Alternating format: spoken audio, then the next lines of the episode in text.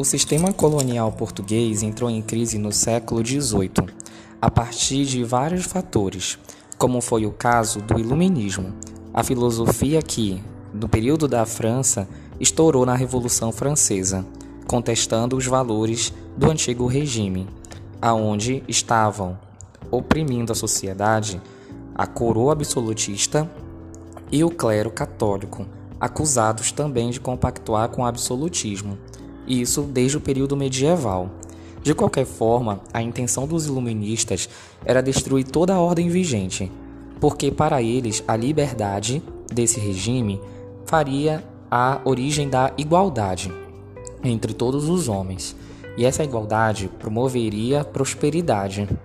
Então, o lema dos iluministas, liberdade, igualdade, fraternidade, vem justamente desse pensamento em que uma nova ordem social poderia ser possível. Portanto, trata-se de um pensamento considerado perigoso, revolucionário para a época. E por isso, as coroas europeias estavam muito preocupadas em abolir todo tipo de movimento, reprimir, prender seus acusados, os líderes principalmente. Foi o caso também da coroa portuguesa, que olhando nessa época para o Brasil, estava vivenciando os movimentos nativistas, que inicialmente procuraram garantir a liberdade do comércio e o fim dos monopólios. No, no, Brasil, a crise da mineração e a decadência econômica do Nordeste deram origem a esses movimentos.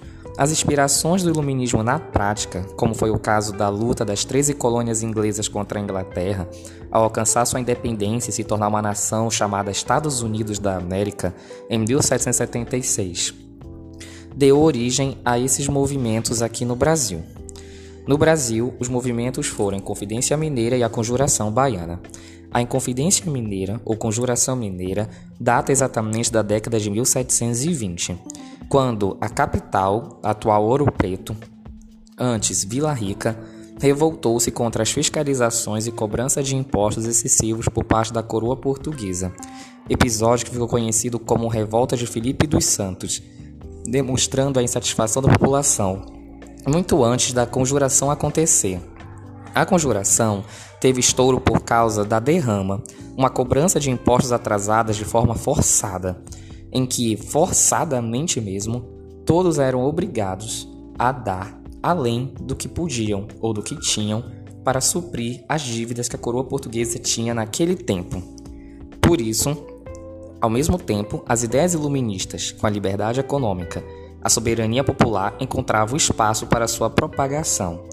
Em Minas Gerais, tratou-se de um, vários líderes políticos, contando ainda com a participação de um profissional liberal, José Joaquim José da Silva Xavier, conhecido como Tiradentes por ser dentista, em virtude de uma de suas profissões. Participaram ainda funcionários reais, como Cláudio Manuel da Costa e Tomás Antônio Gonzaga.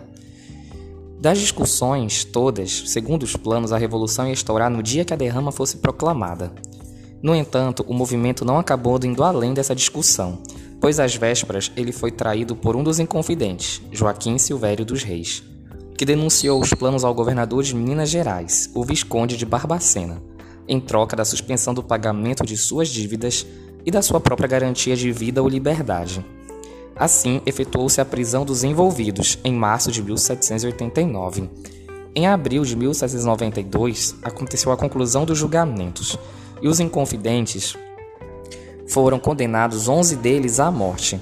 Em seguida, a decisão foi substituída por exílio perpétuo na África, pois a maioria deles eram membros de elite, com exceção de Joaquim José da Silva Xavier, o Tiradentes, que por ser de origem liberal e classe baixa, e por não canegar os seus valores de liberdade, foi executado na forca, tendo seu corpo sido esquartejado em seguida e espalhado na estrada que legava Vila Rica ao Rio de Janeiro, para servir de exemplo aos demais inconfidentes. A sua casa foi destruída, a terra e seus descendentes amaldiçoados.